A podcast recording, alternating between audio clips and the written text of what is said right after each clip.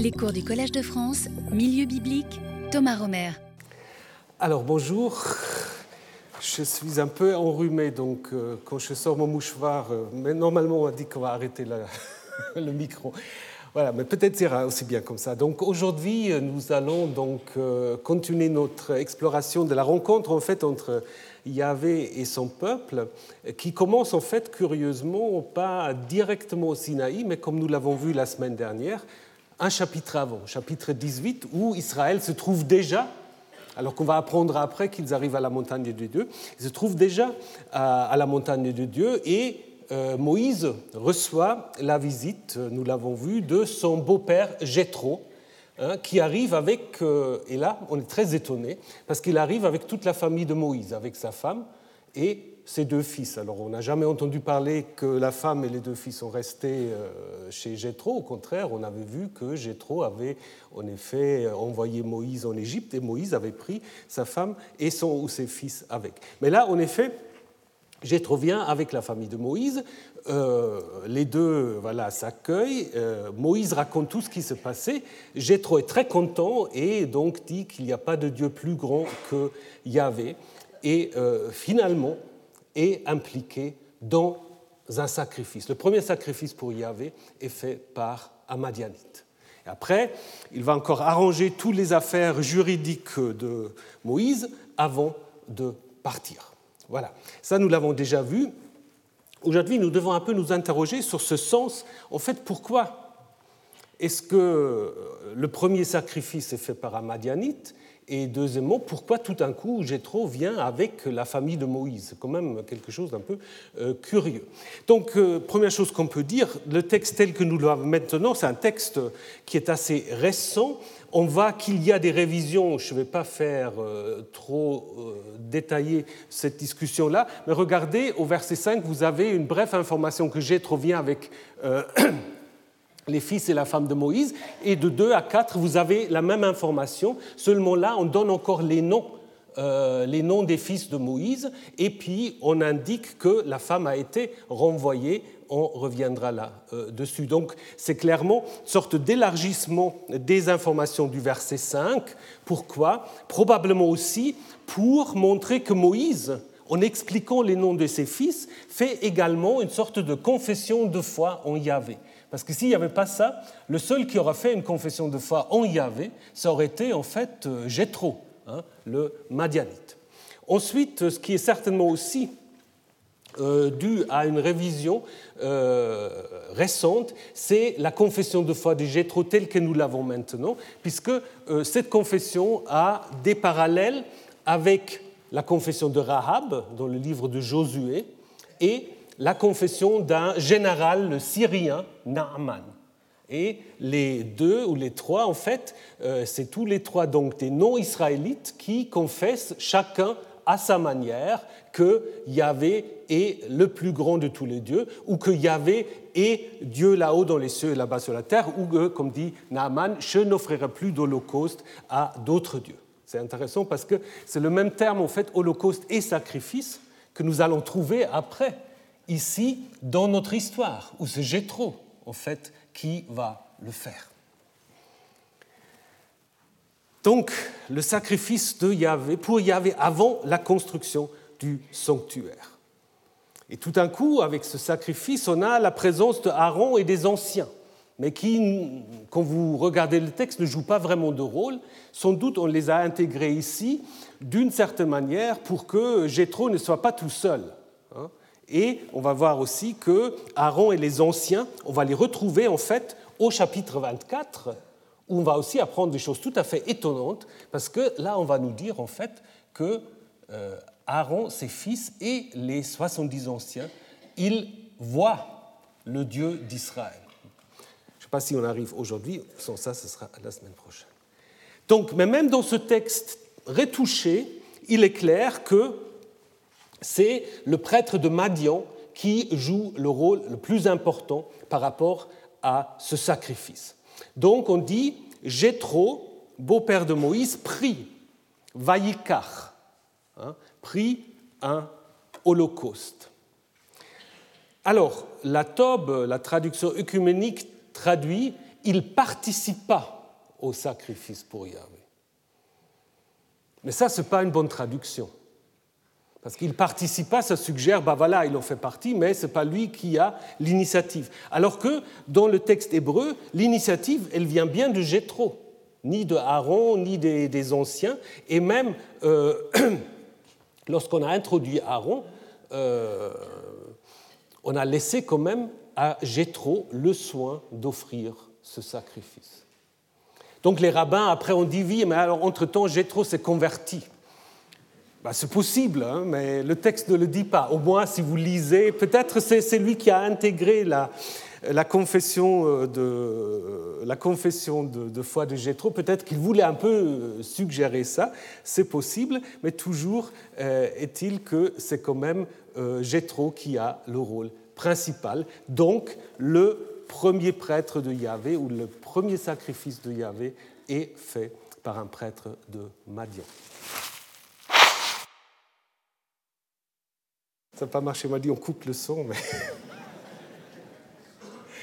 Donc cette, euh, euh, cette observation euh, a donné lieu à une hypothèse dont je vous ai déjà parlé il y a 2-3 ans, ce qu'on appelle l'hypothèse madiano-kénite qui a été publiée au XIXe siècle sous un pseudonyme, pseudonyme par un Allemand, qui avait en effet dit que Israël a connu le culte de Yahvé grâce à euh, la médiation des Madianites. Hein, donc Yahvé aurait été un dieu madianite hein, et que des tribus israélites euh, séjournées dans les alentours auraient donc fait connaissance avec ce dieu-là. Et donc du coup, comme le disait Karl Boudet, il ne faut pas parler comme les rabbins d'une conversion de Jéthro au culte de Yahvé, mais plutôt d'une conversion d'Israël Hein, au culte de Yahvé. Donc c'est possible que le texte, en fait, garde ce mémoire-là. Hein. Donc d'une certaine manière, Yahvé, bah, aujourd'hui on pourrait dire, Yahvé aurait été un dieu arabe. Hein, et puis euh, est devenu ensuite un dieu israélite en la suite. Bon, c'est des termes un peu anachroniques, euh, mais sans doute un dieu madianite ou édomite. Nous avons discuté cela dans un autre cours, je ne reviendrai pas. Il est clair que dans sa forme actuelle, le texte n'a plus cette visée. Le texte veut montrer en fait comment euh, les étrangers peuvent participer au culte de Yahvé. Ça, c'est l'idée en fait des rédacteurs qui ont retravaillé le texte. Hein. Mais en même temps, ces rédacteurs qui retravaillent le texte, ils gardent quand même aussi, il y a des mémoires qui résistent. Il y a des mémoires qui résistent. On peut manipuler les mémoires, mais on ne peut pas toujours tout. Euh, comme euh, en Égypte avec Akhenaton. On a voulu effacer Akhenaton de la mémoire, et puis il est quand même resté jusqu'à Manéthon à l'époque grecque, etc.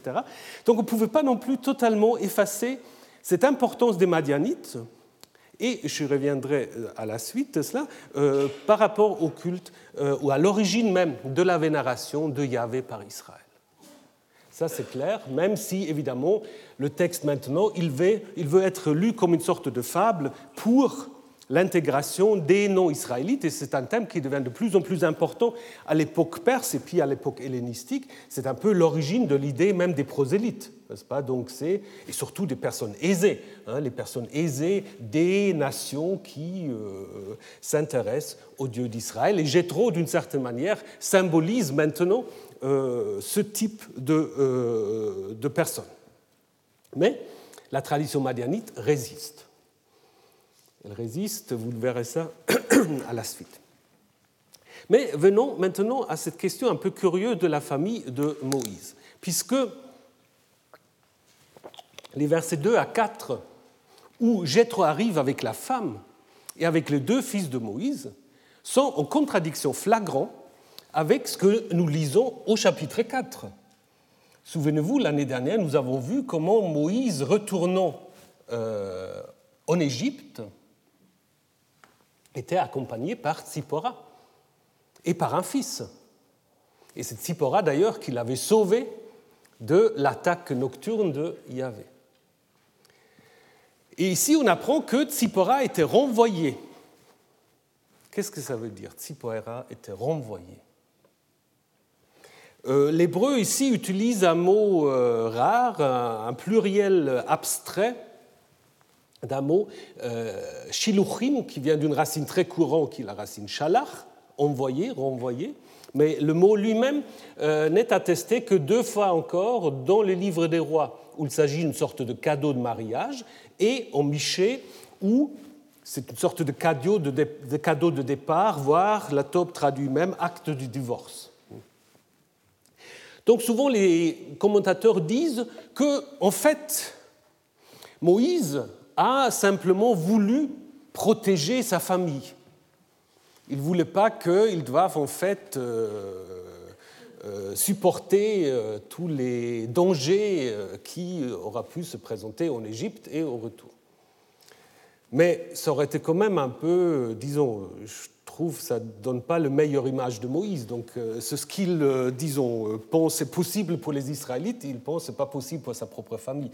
Donc je pense quand même que cette interprétation-là, elle tient pas tellement le coup. Et comme je vous disais déjà, je pense qu'il faut peut-être quand même un peu penser à l'idée d'un divorce. Parce que la racine shalach, comme par exemple ici dans le texte du Deutéronome, cette racine est très souvent utilisée en effet pour parler d'un divorce, hein. donc renvoyer. Et alors pourquoi est-ce que l'auteur ici aurait imaginé que Moïse aurait renvoyé sa femme? Ben, Tout simplement parce que nous sommes dans un stade avancé de la compilation du Pentateuque et il existe un récit que vous connaissez peut-être, qui se trouve dans le livre des Nombres. Dans le livre des Nombres, on a un texte au chapitre 12 où il est dit Myriam et Aaron parlèrent contre Moïse parce que, à cause d'une femme couchite qu'il avait prise, parce que c'est une femme couchite qu'il avait prise pour femme. Donc, nombre 12, on apprend que Moïse a marié une Nubienne, une Éthiopienne. Alors parfois les rabbins ont voulu en fait euh, identifier cette femme à Tzipora, mais c'est quand même assez difficile. Donc là, il est question d'une autre femme que Moïse a épousée. Et donc, du coup, reflète typiquement rabbinique ou midrashique, mais alors si Moïse, en nombre 12, épouse une autre femme, il faut quand même qu'on explique ce qui est devenu la première. Donc, l'auteur d'Exode 18 dit simplement, et peut-être il ne veut pas aller dans les détails, ce qu'on peut comprendre, hein, que bah, Moïse avait renvoyé Tzipora. Il y a même des rabbins qui disent ça aussi. Tzipora lui avait donné les enfants et puis il n'en avait plus besoin, donc euh, il la renvoie. Ce n'est pas moi, hein, c'est les. Mais au niveau de la logique de la narration, c'est assez, euh, assez compréhensible parce que dans la suite de l'histoire, Tsipora, ne sera plus du tout mentionnée. Donc c'était une sorte de, comment dire, d'occasion au moment où on prend ce chapitre, qui de toute façon est un chapitre compliqué.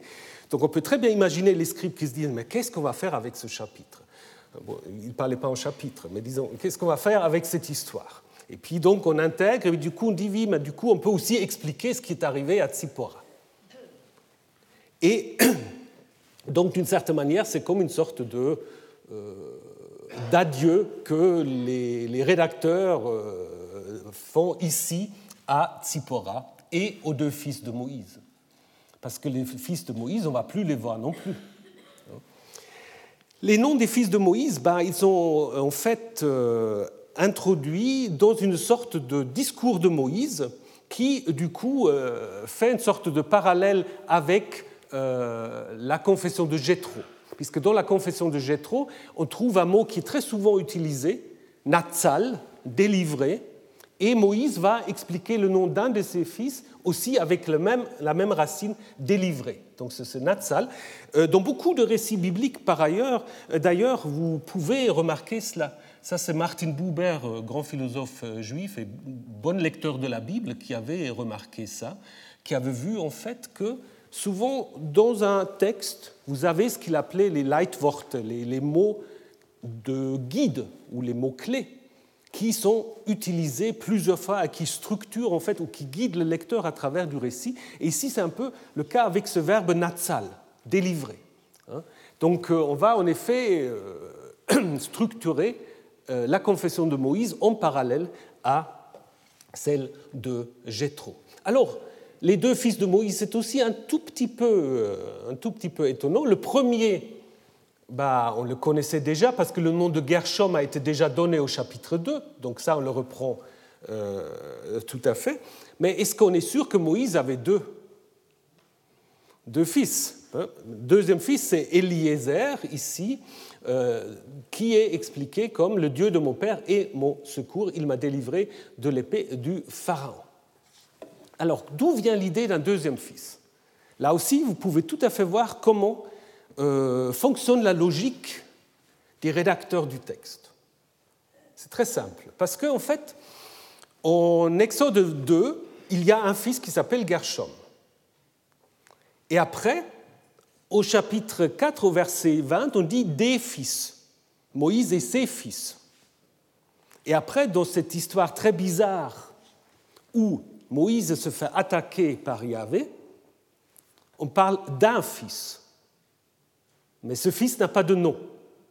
Donc, réflexion des rédacteurs, il y a un fils qui a un nom, Gershom, il y a un autre qui n'a pas encore de nom, et comme il y en a deux, puisqu'il y a des fils, on va lui donner un nom ici. Hein? Donc, d'où euh, l'idée, en fait, euh, de euh, lui donner le nom de Eliezer, qui signifie Mon Dieu est un secours, et qui est ici expliqué par le Dieu de mon Père, non pas mon Dieu, hein, le Dieu de mon Père, ce qui renvoie, en fait, au texte d'Exode 3. Hein. donc souvenez-vous à l'histoire euh, du buisson ardent où Dieu se présentait à Moïse comme étant le Dieu de son père. Et le verbe délivrer, comme je vous l'ai déjà dit, euh, un mot clé. Le nom Eliezer est un nom qui nous indique aussi quelque chose sur la composition du texte, parce que c'est un nom, c'est comme aujourd'hui. Hein. donc vous avez tout le temps des changements des noms euh, d'enfants Hein, qui sont à la mode pendant euh, un certain nombre de temps. Après, on va une nouvelle statistique, il y a d'autres noms qui arrivent. Et on peut faire la même chose avec les noms bibliques. Eliezer, c'est un nom qui est en vogue à l'époque perse et hellénistique parce qu'il n'est attesté que dans les livres d'Estras et des chroniques. Donc on a déjà une idée de l'époque euh, d'où vient euh, ce texte. Et pourquoi est-ce qu'on a choisi Eliezer? Bon, on peut spéculer beaucoup. Hein, mais peut-être aussi parce que le fils de Aaron s'appelle Éléazar. Juste un petit changement, pas tellement au niveau des, euh, voyelles, mais plutôt au niveau des consonnes, plutôt au niveau des voyelles. Peut-être justement, on ne savait pas quel nom lui donner, puisque le fils de Aaron s'appelle Éléazar, bon, on va lui donner Eliezer. Euh, qui, contrairement au fils de Moïse, va avoir une certaine carrière, parce qu'on va en parler encore à la fin du livre de euh, Josué, et souvent de nouveau dans les livres des chroniques. Donc cette confession de Jéthro, nous l'avons déjà vu, elle a une fonction importante, elle a été retravaillée, mais surtout ce qui est intéressant, euh, on apprend que Jéthro bénit Yahvé.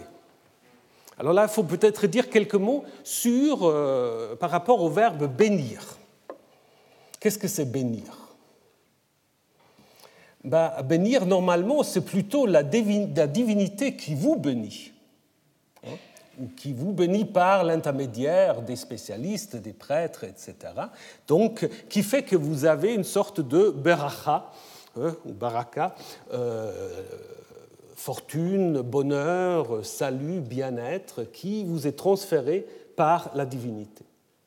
Souvent, évidemment, euh, puisque vous vous comportez d'une certaine manière. Hein. ça, c'est surtout l'idée euh, du Deutéronome. Mais du coup, l'idée que l'homme puisse bénir Dieu en retour vient donc dans l'idée que, euh, comme en fait la divinité est à l'origine de la bénédiction, d'une certaine manière, l'homme lui rend cette bénédiction hein, verbalement hein, en le louant. C'est ça un peu l'idée. Baruch Adonai euh, est très fréquent dans les psaumes de, psaumes de louange. Béni soit le Seigneur. Hein, et très rare en fait dans le Pentateuque. Dans le Pentateuque, vous l'avez que trois fois, ici, et ensuite en Genèse 14. Et là, en Genèse 14, comme par hasard, c'est de nouveau un prêtre étranger, c'est Melchisedec, le roi prêtre de Chalem. C'est pas trop probablement Jérusalem, mais qui est présenté aussi comme un non-israélite et qui donc euh, fait le même euh, geste, le même discours. Euh, la confession de Jéthro reprend aussi, d'une certaine manière, la première partie de l'Exode, puisque on avait vu dans le cantique de Moïse qui est comme toi parmi les dieux, et puis Jéthro va encore plus loin, personne n'est comme toi. Hein, il, dépasse cette question rhétorique et confirme aussi ce que Yahvé avait annoncé j'exécuterai mes jugements contre tous les dieux de l'Égypte. Donc Yahvé est plus grand que tous les dieux. Alors, puisque j'ai dit, je sais que Yahvé est plus grand que tous les dieux, alors on a beaucoup discuté pour savoir est-ce que Jétro est un monothéiste ou un polythéiste? Mais ça, je pense, une fausse question. Ce n'est pas la question, disons, c'est peut-être notre question, mais ce n'est pas la question en fait euh, des auteurs ou des rédacteurs du texte. Ce qui est important pour les rédacteurs, c'est de montrer l'adhésion en fait de Jéthro au culte de Yahvé qui ensuite s'exprime par le sacrifice. Alors ce sacrifice, il y a deux termes qui sont utilisés, holocauste, Ola, hein, Ola littéralement la montée, et les Zevachim, qui est le terme le plus, euh, plus général, qui veut dire simplement les immolations. Hein. Zavach veut dire immoler, euh, immoler une victime sacrificielle.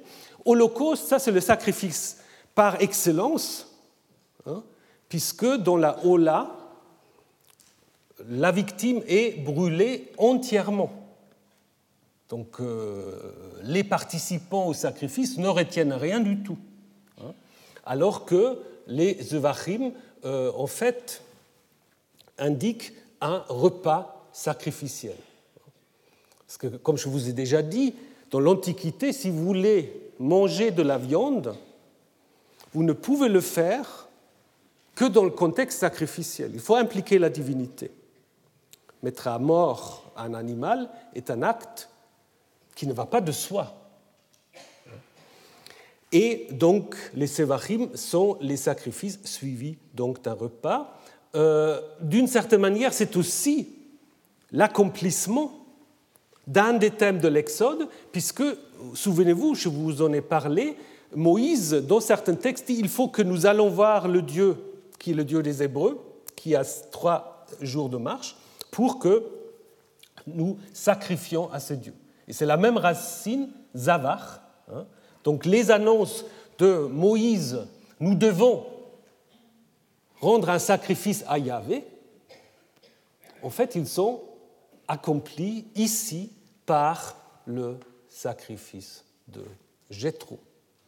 Donc peut-être là derrière, nous avons encore la trace d'un ancien récit où en fait les négociations n'étaient pas tellement de sortir d'Égypte, mais simplement d'avoir une sorte de, de, garantie de liberté religieuse par le Pharaon, et euh, donc finalement euh, l'accomplissement peut-être de cette euh, histoire, c'était l'arrivée ici à la montagne de Dieu et le sacrifice organisé en concert avec Jéthro, puisque c'est justement dans le territoire de Jéthro que ce Dieu des Hébreux s'est présenté à Moïse. Hein.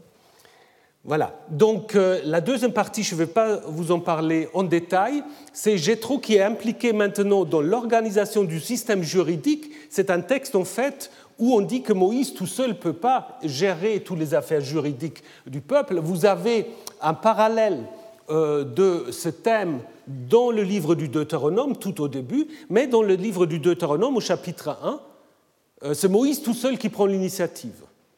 Hein? Euh, Jétro n'est pas du tout mentionné.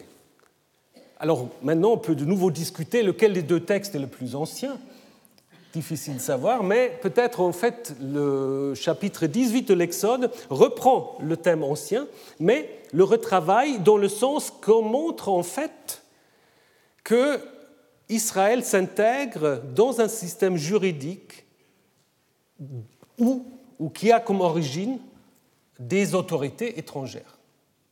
Et ça, ça correspond tout à fait à l'époque perse le beau-père de Moïse qui organise, et ce qui est intéressant aussi dans cette deuxième partie, le beau-père de Moïse n'a plus de nom propre. On dit toujours le beau-père, on dit plus Jétro. Dans la première partie, on dit toujours Jétro. Hein, et ici, il n'a plus de nom. Donc, comme si on veut déjà montrer qu'il symbolise quelque chose. Hein. Il a un lien de parenté avec Moïse, mais c'est lui, en fait, qui organise le droit. Et c'est exactement ce que nous avons dans le livre d'Estras. Estras arrive de la Mésopotamie avec une loi qui est présentée comme étant à la fois la loi du roi des cieux et la loi du roi perse. Et cette loi-là est ensuite acceptée par euh, l'audience, par les Israélites. Donc Israël doit s'intégrer dans un empire et suivre aussi la jurisprudence de cet empire. Peut-être c'est pour cela qu'on a retravaillé ce texte ancien hein, en prenant en fait, bah, disons, en profitant de l'occasion qu'on avait Jétro déjà dans le récit précédent et en faisant de Jétro un peu le représentant des nations Hein, qu'il devient de plus en plus aussi avec sa confession de foi, comme le roi perse aussi est quelqu'un qui est tout à fait comparable à Gétro. Euh, il y a actuellement un collègue de moi, Daniel Garone, à Rome, qui fait une thèse là-dessus, et je suis tout à fait convaincu par ce qu'il dit. Il dit en fait, Exode 18, la deuxième partie, est une sorte de reprise de Estras 7, hein, pour montrer en fait comment Israël peut vivre à l'intérieur des nations et même accepter et respecter euh, leurs lois nous avons encore une petite surprise. J'ai trop part à la fin. Hein. Moïse laisse partir son beau-père et c'est lui s'en alla, avec, euh, alla dans son pays. Alors on ne sait pas s'il a amené la femme et les fils, c'est pas dit, on peut imaginer. Hein.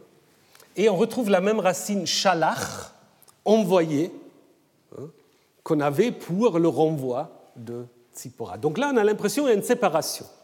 Donc il est parti. Mais maintenant, si vous continuez à lire le récit biblique, qu'est-ce qu'on a après? On a la longue péricope du Sinaï, qui est sans fin, hein, qui, prend tout le livre du Lévitique et les dix premiers chapitres aussi euh, du livre des Nombres. Et quand ils partent finalement du Sinaï au chapitre 10 du livre des Nombres, là, on trouve quelque chose de très curieux. Moïse dit à Hobab, le beau-père de Moïse. Donc là, il y a un beau-père de Moïse qui est toujours là, mais qui s'appelle Hobab maintenant. Et il lui dit, mais reste avec nous, accompagne-nous vers le pays euh, que Dieu nous a dit euh, de nous donner. Hein? Et Hobab dit, non, je vais retourner dans mon pays. Et Moïse insiste, ne nous abandonne pas. Tu connais le désert, tu sais comment y aller. Hein. si tu viens avec nous, nous te ferons profiter de tout le bien que Yahvé nous fera. Et on n'a pas de réponse. Mais ça veut dire que l'ensemble, en fait, de la révélation du Sinaï est encadré par le thème du beau-père de Moïse. Donc il y a quelque chose avec les Madianites. Je vous ai dit, les Madianites résistent quelque part. Donc euh, il n'y a pas de réponse, mais on peut imaginer peut-être quand même, parce que dans le livre de Juges, on mentionne encore une fois Hobab, le beau-père de Moïse, dont euh, euh, un groupe, les Kénites, se sont séparés. Donc on peut imaginer, au moins dans ce chapitre-là, on imagine que Hobab sera venu avec les Israélites, mais ça reste un peu flou, et donc d'une certaine manière, on peut dire que la question de la relation avec les Madianites elle reste ouverte. Elle est importante, on ne peut pas la, comment dire, on peut pas la censurer, mais il y a aussi d'autres textes qui parlent des guerres, des conflits, etc., contre les Madianites. En même temps, les Madianites sont ceux qui donnent à l'ensemble de la révélation divine le cadre. Et ça, ce n'est pas par hasard. Donc ça veut dire quand même que même dans les textes récents, vous avez des mémoires de très très longue durée. Hein, alors pourquoi est-ce qu'ici on a mis Hobab et pas Jétro bah, Probablement parce que Jétro était parti, donc on voulait quand même changer un peu, mais en même temps, on l'a quand même laissé le beau-père. Voilà. Bah, c'est un peu la manière euh, avec laquelle travaillent les rédacteurs bibliques. on trouve ça un peu déconcertant. Mais en même temps, bah, ils essaient quand même aussi d'introduire toutes sortes de questions, de préoccupations qu'ils avaient, hein, sans forcément dire c'est comme ça, c'est comme ça. Et c'est pour cela, après, dans le Talmud, vous avez non pas une doctrine, mais vous avez des discussions. Et ça, c'est la grande différence peut-être entre la tradition juive et la tradition chrétienne. La, tradition chrétienne est très vite allée vers les doctrines, probablement à cause des Grecs un peu. Et puis, euh, je pense que la tradition juive est beaucoup plus allée vers le débat, qui, d'une certaine manière, est déjà en fait préparé dans ces textes bibliques. Et nous le voyons tout de suite si on passe du chapitre 18 au chapitre 19.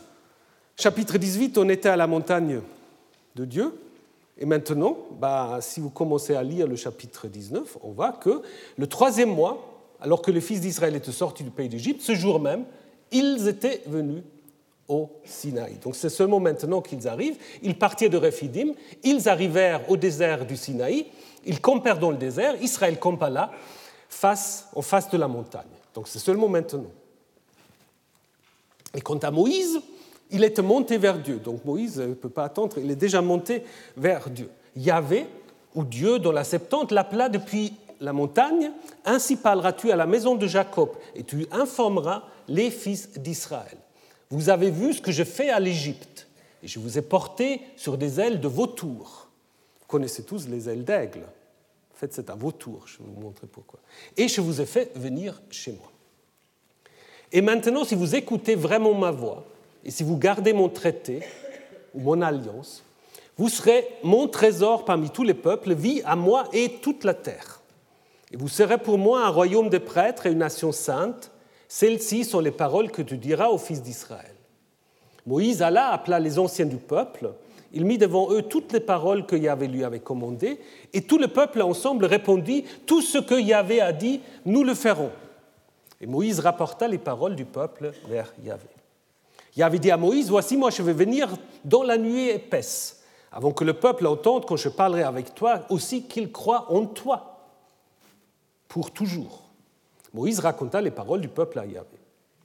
Yahvé dit à Moïse, va, ou descend, dit la Septante, vers le peuple et sanctifie-les. Aujourd'hui et demain, ils laveront leurs vêtements. Ils seront prêts pour le troisième jour, car le troisième jour, Yahvé descendra aux yeux de tout le peuple sur la montagne du Sinaï. Tu traceras au peuple la frontière tout autour.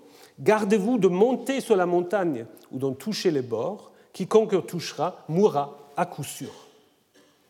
Une main ne touchera pas la montagne. Il sera certainement lapidé ou il sera percé de flèches, que ce soit une bête, que ce soit un homme. Il ne vivra pas. Quand le Yovel, alors soit la corne du bélier ou peut-être le bélier lui-même, euh, retentira, eux monteront sur la montagne. Moïse descendit de la montagne vers le peuple, il sanctifia le peuple, il lavèrent leurs vêtements. Il dit au peuple, soyez prêts en trois jours, n'approchez pas d'une femme. Il arriva au troisième jour, comme pointa le matin, il y a eu des bruits, des éclairs, une nuée, lourde sur la montagne. Et les bruits d'un corps, maintenant c'est autre chose, chauffard, très puissant. Et tout le peuple qui se trouvait dans le camp trembla. Moïse fit sortir le peuple à la rencontre de la divinité hors du camp. Ils se placèrent en bas de la montagne. Et la montagne du Sinaï était entièrement en feu, puisque Yahvé était descendu dans le feu. La fumée monta comme la fumée d'une fournaise et toute la montagne trembla fortement. La Septandie et tout le peuple trembla, parce qu'avant c'était le peuple qui tremble. Dans le texte hébreu, c'est la montagne qui tremble. Et il arriva que le bruit du corps s'amplifia et devint très fort. Moïse parla et la divinité lui répondit dans une, dans une tonnerre, dans un bruit. Il avait descendu sur la montagne du Sinaï, sur le sommet de la montagne, et il avait appelé Moïse sur le sommet de la montagne, et Moïse monta, Yahvé dit à Moïse, descends, avertis le peuple de peur qu'il ne se précipite vers Yahvé, pour regarder qu'il en tombe un grand nombre, et aussi les prêtres qui se sont approchés de Yahvé. On avait l'impression qu'on n'a pas le droit de s'approcher même. Les prêtres qui se sont approchés de Yahvé, qu'ils se sanctifient de peur que Yahvé ne fasse de dégâts parmi eux. Moïse dit à Yahvé, le peuple ne peut monter vers la montagne du Sinaï, car tu nous as avertis ainsi, trace la frontière de la montagne et sanctifie-la. Yahvé lui dit, va descends, tu monteras toi et Aaron avec toi, mais que le prêtre et le peuple ne se précipitent pas pour monter vers Yahvé, de peur que Yahvé ne fasse des dégâts parmi eux. Et Moïse descendit vers le peuple et leur dit. Et après s'arrête l'histoire. Ce n'est pas ce qu'il leur a dit. Donc c'est une euh, histoire un peu, euh, un peu curieuse. C'est un peu confus. Est-ce qu'on sait toujours où Moïse se trouve? Est-ce qu'il est en haut? Est-ce qu'il est en bas? Il y a beaucoup d'allers-retours de Moïse dans cette histoire. Hein. Il y a beaucoup d'allers-retours et on a du mal à cerner il y a des, braves commentateurs qui ont essayé de faire un peu une sorte de carnet de route, il est là, il est là. Mais ce n'est pas, pas, très facile en fait. Hein? Ce n'est pas très facile. D'autant plus qu'il y a aussi des contradictions dans cette histoire. Parce que d'un côté, on a des, des, interdictions très strictes, personne ne peut toucher ou s'approcher, sans ça, ce sera la mort garantie. Et après, on apprend qu'il y avait quand même des prêtres qui étaient allés et qui, euh, voilà, maintenant doivent se sanctifier. Donc, c'est quand même euh, une histoire assez, assez complexe. On peut voir, il y a deux grands thèmes d'une certaine manière, pour faciliter un tout petit peu la chose. Il y a deux grands thèmes. Euh, les versets, bon, il y a l'itinéraire qui indique le début, et après 3 à 8, il y a en fait Yahvé qui annonce à Moïse qu'il va préparer le peuple à cette alliance qu'il va faire, ce traité qu'il va conclure avec eux. Et le peuple répond de manière tout à fait euh, positive, tout ce qu'il avait dit, nous le ferons. Et après, la deuxième partie, qui est un peu plus confus, bah là, vous avez en fait euh, cette description de la théophanie, de la révélation divine, mais qui euh, sans doute a été retravaillée plusieurs fois. Et nous avons le nom de Sinaï.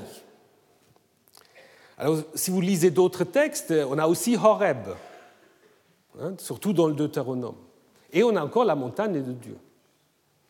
Alors les anciens parfois avaient pensé que Sinaï et Horeb, c'est en fait euh, deux montagnes. Parfois Dieu est sur le Horeb, parfois il est sur le Sinaï.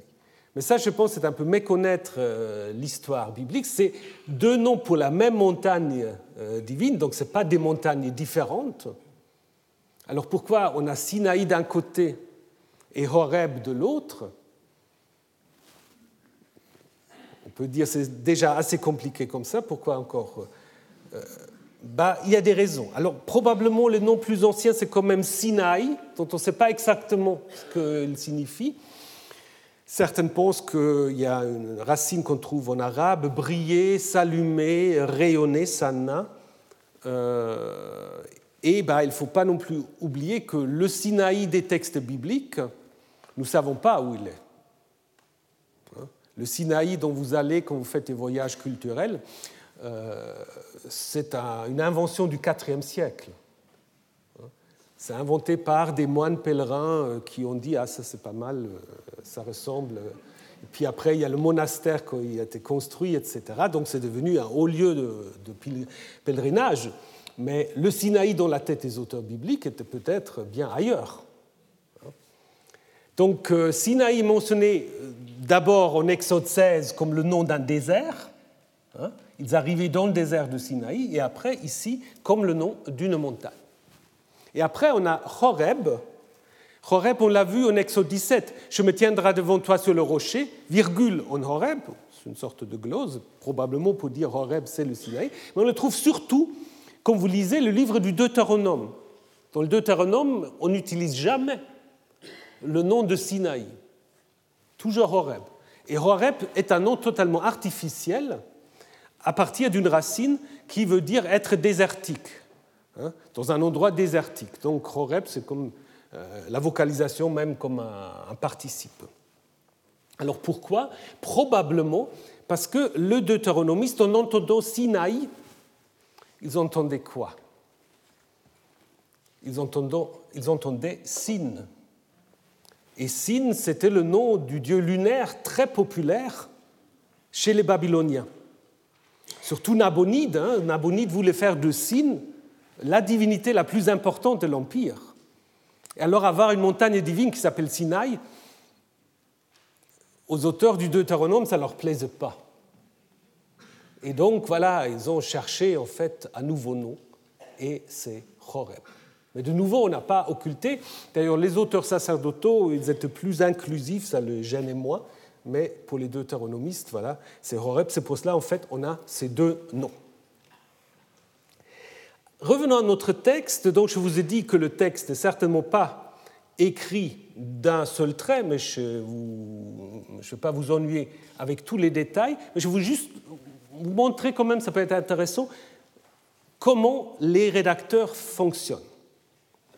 Vous avez en fait, euh, donc, euh, dans les versets 3 à 8, Moïse qui rapporte tout ce que Yahvé veut faire, donc je faire une alliance avec vous. Le peuple dit tout ce que Yahvé euh, nous nous le ferons. Et puis vous avez Moïse rapporta les paroles du peuple vers Yahvé. Et puis quand vous regardez à la fin du verset 9, Moïse raconta les paroles du peuple à Yahvé, presque la même chose. Et entre-temps, on a collé quelque chose, à savoir que le peuple doit croire en Moïse, ce qui est assez rare. On doit croire en Yahvé, pas en Moïse. Hein? Donc là, nous avons typiquement un travail du rédacteur, euh, ce qu'on appelle, ou une technique rédactionnelle qu'on appelle la Wiederaufnahme. Donc si vous voulez impressionner vos collègues, Wiederaufnahme, c'est une reprise. Une reprise, en fait, un rédacteur voulait ajouter encore ça, moi, si je veux venir dans la nuée, quand je parlerai avec toi, qu'il aussi en toi, qu'il croit aussi en toi. Et pour que ça colle, bah, il a pris la fin du verset précédent et il l'a répété plus ou moins. Et ça fait, ça fait tenir l'adjonction. Pour les rédacteurs, ce n'était pas un problème de faire un adjoncton, mais seulement pour dire ça fait encore partie du même récit. Et donc, cette idée de croire en, Moïse, ça, c'est quelque chose qui est vraiment typique pour les dernières rédactions du Pentateuque qui vont faire de Moïse, en fait, l'homme exceptionnel. Plus jamais quelqu'un comme Moïse, comme on dira à la fin du Pentateuque. Hein. Donc là, vous voyez comment un rédacteur a rajouté ça. Ce n'est pas simplement que le peuple se comporte comme il faut, mais qu'il croit aussi en Moïse, quelque chose de très rare, de très rare. On le trouve encore à la fin de l'histoire de la traversée de la mer. Alors, les euh, versets 3 à 8, c'est euh, un vocabulaire qui nous permet assez facilement à, voir qui est l'auteur de ce texte. On a quelques thèmes qui sont très deutéronomistes, comme écouter la voix de Yahvé, mais il y a aussi des expressions euh, sacerdotales comme la maison de Jacob hein, et la nation sainte, je vais revenir là-dessus, qui se trouvent surtout dans le code de sainteté. Donc, du coup, ça fait sans toute partie de ce qu'on peut appeler, ou ce que les exégètes anglais appellent le Holiness School. C'est un milieu de prêtres, mais plus tard que la première édition du Code sacerdotal, et qui reprend un peu le même vocabulaire de ce que nous avons dans le Code de sainteté. Il y a aussi des textes sacerdotaux, euh, surtout l'itinéraire et après la purification pour euh, la euh, théophanie. Il y a l'école de sainteté, et il y a quelques bribes, notamment, nous allons le voir, dans la euh, théophanie euh, d'une tradition plus ancienne. Et je vous ai dit, ce qui est bizarre, c'est la fin. Moïse descendu vers le peuple et leur dit. Normalement, il dit rien. Mais si vous le lisez à la suite, Dieu prononça toutes ces paroles. Et qu'est-ce que Dieu prononce? Après, c'est les dix commandements dont nous allons parler la semaine prochaine. Donc ça veut dire en fait ce qu'il a derrière, parce qu'on dit toujours, on dit toujours en fait les dix commandements sont donnés directement par Dieu au peuple. Mais si vous les lisez les deux versets à la suite, c'est Moïse qui dit au peuple et Dieu dit. Donc du coup, les dix commandements ne sont pas dits directement par Dieu au peuple, mais passent aussi par la médiation de Moïse. Vous voyez comment trois, quatre mots un peu innocents peuvent changer totalement la, perspective. Mais ça, ce sera pour la suite. Donc, ce que je vous ai dit, il y a un récit ancien, une version sacerdotale, une révision de l'école de sainteté, sorte de midrash que je vais brièvement commenter, la rédaction du Pentateuque et d'autres retouches. Regardons très brièvement euh, le récit sacerdotal. L'importance de la purification, mais d'abord, et ça c'est assez intéressant, le troisième mois alors que les fils d'Israël étaient sortis du pays d'Égypte. Ce jour même, ils étaient venus au désert du Sinaï. Ce jour même. Mais c'est quel jour? Alors souvent on dit, ben, on ne sait pas. Mais je pense qu'on peut savoir. Parce que la même expression, ce jour même, Bayom Hazé, on le retrouve en Exode 12. Au bout de 430 ans, ce jour même, Hayom Hazé, tous les armées de Yahvé sortirent d'Égypte. Donc ça fait allusion à la sortie d'Égypte. Et la sortie d'Égypte, selon les auteurs sacerdotaux, elle a lieu à quel moment? Ça, nous le savons aussi. Alors, relisez les classiques. Donc, si vous lisez l'histoire de la Pâque, il faut, au premier mois, hein, premier mois, il faut garder l'animal, il faut l'immoler le quatorzième jour. Hein. Et donc, on sort de l'Égypte le quinzième jour du premier mois. Alors maintenant, un peu de mathématiques. Il faut penser que c'est un calendrier lunaire calendrier lunaire, donc 28 jours, 4 semaines. Hein. et donc, ce jour même, le troisième mois, sachant que la sortie a eu lieu au début de la troisième semaine du premier mois, on est dans quelle semaine? Et ce n'est pas un hasard. On est dans la septième semaine. C'est une théologie du sabbat, d'une certaine manière, qu'on trouve tout le temps chez les textes sacerdotaux. Donc je vous l'ai mis comme ça, vous pouvez compter. Hein. Donc euh, la sortie a lieu dans la troisième semaine du premier mois, hein, et on arrive en fait au Sinaï dans la première semaine du troisième mois. Donc ça fait sept semaines cette semaine, donc 6 euh, plus 1 d'une certaine manière. Euh, vous allez le voir aussi quand on parlera de la gloire de Yahvé euh, qui trône sur le Sinaï au chapitre 24. On a de nouveau ce même schéma, donc nous sommes là dans une sorte de théologie du Shabbat. Israël arrive au Sinaï au début de la septième semaine. Et donc, pour préparer pour préparer cette rencontre, pour les auteurs sacerdotaux, il est très important en fait que euh, le peuple se sanctifie. Mais ici, sanctifier, ça n'a rien à voir avec euh, une connotation d'ordre moral. C'est une sorte de purification, c'est une sorte de mise à l'écart. Hein.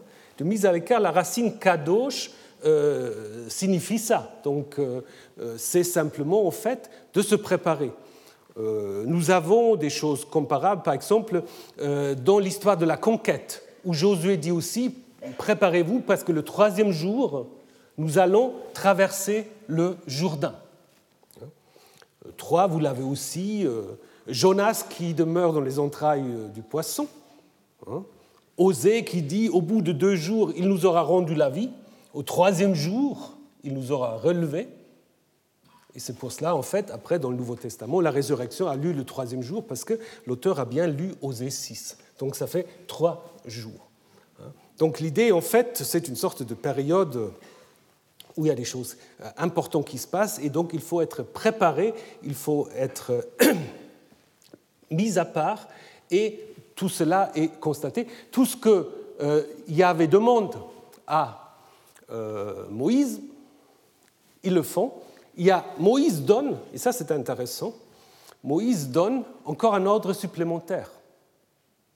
Donc ça aussi c'est une réflexion, comment en fait on la Torah, on peut déjà commencer à réinterpréter, parce qu'il Yahvé avait dit simplement, sanctifie le peuple, qu'ils lavent leurs vêtements et qu'ils seront prêts pour le troisième jour. Et qu'est-ce que dit Moïse? Moïse sanctifie le peuple, lave leurs vêtements, ils sont prêts le troisième jour, et Moïse dit encore, n'approchez pas d'une femme. Ça, Yahvé ne l'avait pas demandé. Donc là, vous avez en fait à l'intérieur déjà de la Torah une réflexion sur Moïse interprète de la Torah. Parce que ce qu'il dit là, il ne l'a pas reçu de Yahvé. Hein? Il interprète. Et ça, c'est un thème, en effet, qui est, tout à fait traditionnel. Euh, quand on se prépare à des choses importantes, il ne faut pas coucher avec une femme, euh, comme aussi dans l'histoire de Bathseba. Vous savez, Uri le Hittite, David veut qu'il couche avec euh, Bathseba. Il dit non, non, je ne peux pas parce que voilà, je suis en service, etc. Donc, mais ici, Moïse rajoute en fait quelque chose, interprète de la loi. Et il annonce un statut tout à fait particulier d'Israël. Donc là, nous ne sommes plus tellement dans le milieu, ou disons dans la strate sacerdotale, nous sommes dans une strate plus récente, qu'on peut appeler euh, l'école de sainteté, où en effet, euh, on va avoir des choses tout à fait étonnantes. D'abord, il y a cette image, euh, vous avez vu ce que j'ai fait à l'Égypte, et je vous ai porté sur des ailes d'aigle. Ou plutôt des ailes de vautour. Parce que le mot hébreu qu'on traduit toujours par aigle signifie d'abord, bon, on peut dire c'est un oiseau de proie, vie, mais quand même, c'est le vautour, ou le griffon, qui est beaucoup plus fréquent en Palestine que l'aigle. Et la traduction aigle, elle est venue dans nos Bibles parce qu'on trouvait que le vautour n'était pas un oiseau très recommandable. Donc on ne va pas dire que Yahvé, c'est comme un vautour. Donc c'est plutôt un aigle, c'est plus, euh, comment dire, euh, c'est plus correct théologiquement. Mais si on regarde l'Égypte, on voit très bien que les vautours euh, sont tout à fait appréciés. Donc là, vous pouvez voir, ça on voit très bien que c'est une tête vautour, là. Je ne sais pas si vous voyez. Hein. tête vautour qui a les ailes, en fait, pour protéger le pharaon qui est face à, une, divinité, donc euh, tout à fait une image comparable à ce que nous avons. Et le vautour, en fait, a une connotation positive en Égypte. Il est plutôt associé non pas à la mort, mais comme il élimine la mort en mangeant les charognes, il est plutôt associé à la vie. Donc, vous euh, voyez, culturellement, les choses ne sont pas toujours euh, la même chose. Donc, je pense, dans vos traductions, il faudrait remplacer aigle par vautour, comme c'est aussi le cas dans ce texte euh, du Deutéronome. Et ce que dit Sylvia Schreur aussi, que l'image donc du vautour peut aussi avoir des connotations maternelles, parce que très souvent, dans l'iconographie, il est associé à une déesse. Hein, peut-être Yahvé a repris déjà ici un peu euh, ces euh, connotations-là.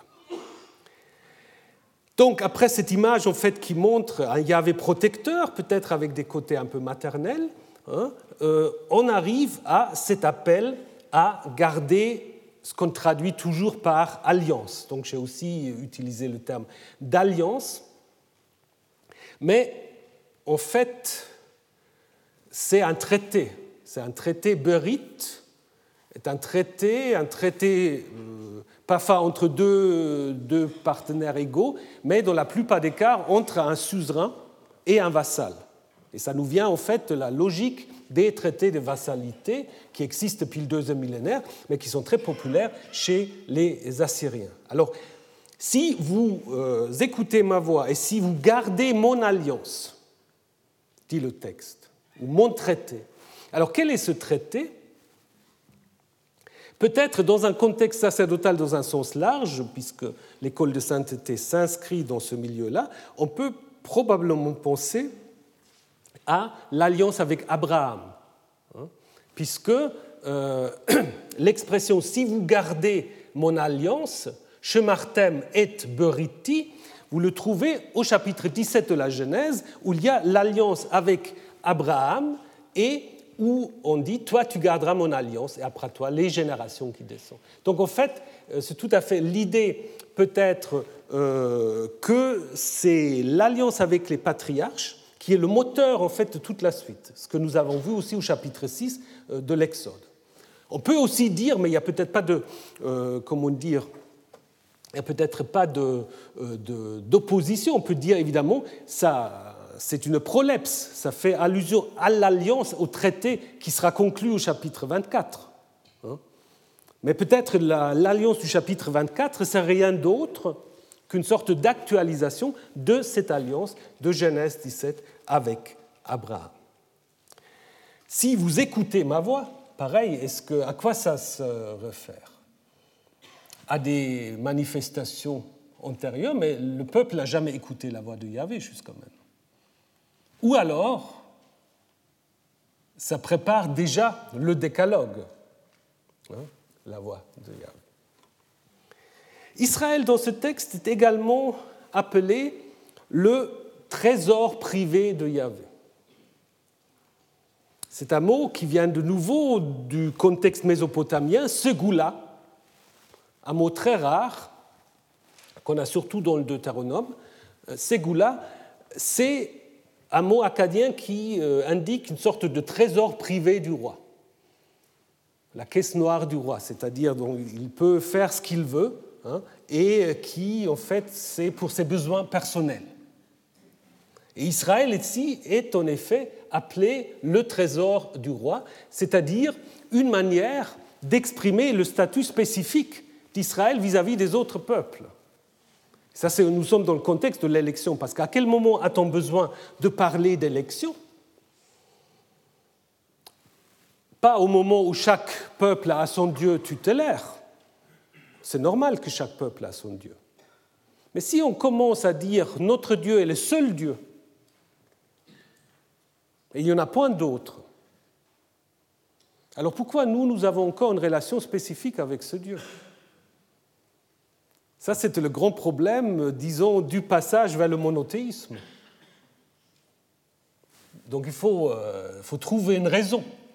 Et cette raison, en fait, va être l'idée de l'élection. On est élu. Yahvé nous a choisi comme sa ségoula, comme sa comme son trésor personnel, comme sa propriété personnelle. Donc l'élection est une manière à la fois de maintenir l'idée d'un Yahvé universel et l'affirmation d'une relation spécifique avec ce même Dieu. Avant, vous n'avez pas besoin de ce thème-là. Et donc, du coup, Israël devient une ségula et une nation sainte parce que dans le Deutéronome, euh, l'expression segula se trouve toujours en parallèle avec Am Kadosh. Comme verset 7, au chapitre 7, tu es un peuple saint pour Yahvé. Yahvé t'a choisi pour que tu sois son trésor. Hein? Saint, de nouveau l'idée de séparation, séparé des autres. Hein? Et dans le Deutéronome, euh, cette idée, évidemment, euh, sert à élaborer cette doctrine de l'élection. Ici, en Exode 19, nous avons la même combinaison, mais nous n'avons pas Am Kadosh, nous avons Goy Kadosh. Bon, ce n'est pas encore Goy comme païen, hein, mais c'est Goy comme, euh, comme nation, je sais pas. Donc, euh, parfois on dit c'est peut-être une connotation un peu plus politique, Goy, que Am, parce que Am, c'est plutôt l'idée de parenté. Hein. Am à l'origine, c'est le clan, l'oncle, euh, l'oncle paternel, puis après le clan. Euh, alors que Goy, c'est plutôt déjà une signification plus, plus politique. Mais surtout, surtout, nous avons une expression qui a fait couler beaucoup d'encre. Vous serez pour moi un royaume de prêtres. Mamlechet Kohanim. Souvent, dans les traductions euh, de la Bible entre protestants et catholiques, il n'y a plus tellement de différence. Mais pour cette expression-là, oui. Parce que les Bibles protestants vont traduire Vous serez pour moi un royaume de prêtres, et les Bibles catholiques vont traduire Vous serez pour moi un royaume gouverné par des prêtres. Ah, ce n'est pas la même chose. Hein. Alors comment il faut le comprendre? Il y a deux possibilités justement. Donc chaque membre de la communauté est un prêtre, hein, ou alors, dans un sens théocratique, une entité gouvernée par des prêtres. Alors quel est le sens? Vous savez peut-être que pour Luther, euh, ce texte était très important. Hein, Luther, euh, réformateur, avait utilisé ce texte, ce verset-là, pour euh, son idée du sacerdoce universel. Hein. à savoir, en fait, qu'on n'a pas besoin de prêtres, qu'un croyant, chaque croyant peut faire la même chose que le prêtre, hein, puisque Yahvé l'avait déjà dit à Israël jadis. Hein. Et en effet, euh, la, comment dire, le parallèle avec Goy Kadosh, donc peuple saint, peut aller dans ce sens-là. Hein? Et on voit dans d'autres textes aussi que cette idée est répandue à l'époque perse. Vous vous appellerez prêtre de Yahvé, dit euh, un texte du troisième Ésaïe, donc de l'époque perse, à l'ensemble de la communauté. On peut aussi penser en fait à un autre texte qui reflète une révolte contre Moïse et Aaron dans le livre des Nombres, où ceux qui se révoltent disent Mais maintenant ça suffit, pourquoi vous avez des privilèges? Toute la communauté est sainte. Hein? Pourquoi est-ce que vous voulez vous élever au-dessus de l'assemblée de Yahvé? Donc on va quand même là derrière, il y a peut-être une petite contestation euh, du pouvoir euh, euh, sacerdotal, ou encore l'idée que vous tous soyez saints pour moi car je suis saint, avec l'idée qu'il faut se séparer des autres peuples. Donc l'idée de sainteté appliquée à l'ensemble de la communauté est quelque chose qui se profile en effet dans certains textes de l'époque perse. Mais est-ce que c'est la même chose que Mamlechet Kohanim, royaume de prêtres? Alors, nous allons voir la semaine prochaine comment, en fait, au chapitre 24, cette, cette annonce, elle va en effet s'accomplir brièvement. Parce que qu'est-ce qu'on a au chapitre 24 On a des jeunes gens, des Naharim, qui offrent des sacrifices. Ils ne sont même pas adultes et qui offrent des sacrifices. On a les 70 anciens du peuple qui voit le Dieu d'Israël. Donc là, Israël est vraiment devenu une sorte de nation de prêtres parce qu'il n'y a plus besoin de médiation. Il y a une telle immédiateté avec Yahvé qu'il n'y a plus besoin de prêtres. Mais en même temps, on va aussi apprendre dans la suite que ça ne va pas durer. Pensez à l'histoire du veau d'or. Donc c'est une sorte de possibilité qui finalement, bah, ce n'est pas réalisé. Hein? Et donc du coup, il ne faut peut-être pas non plus totalement, totalement euh, exclure la deuxième signification, un royaume gouverné par des prêtres, peut-être c'est c'est-à-dire que vous avez les deux significations, puisqu'en effet, euh, à l'époque perse, ça peut aussi très bien euh, refléter un certain idéal théocratique d'une communauté regroupée autour du temple de Jérusalem. Mais je pense quand même, au niveau de la narration, il faut d'abord comprendre que vous pourrez être un royaume de prêtres, c'est-à-dire vous pourrez être une communauté qui n'a pas besoin de médiation. Mais cela ne va pas euh, se produire. Ce qu'il faut retenir, c'est que dans ces versets-là, la relation entre Yahvé, Moïse et le peuple est décrite de manière tout à fait positive.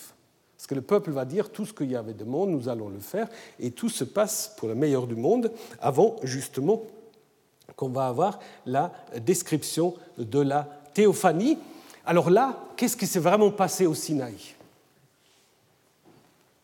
Parce que si vous lisez le verset, euh, le verset 16, vous avez des bruits, des éclairs, euh, une nuit lourde. Et si vous lisez le verset 18, la montagne est en feu et elle tremble. Ce n'est pas forcément la même chose.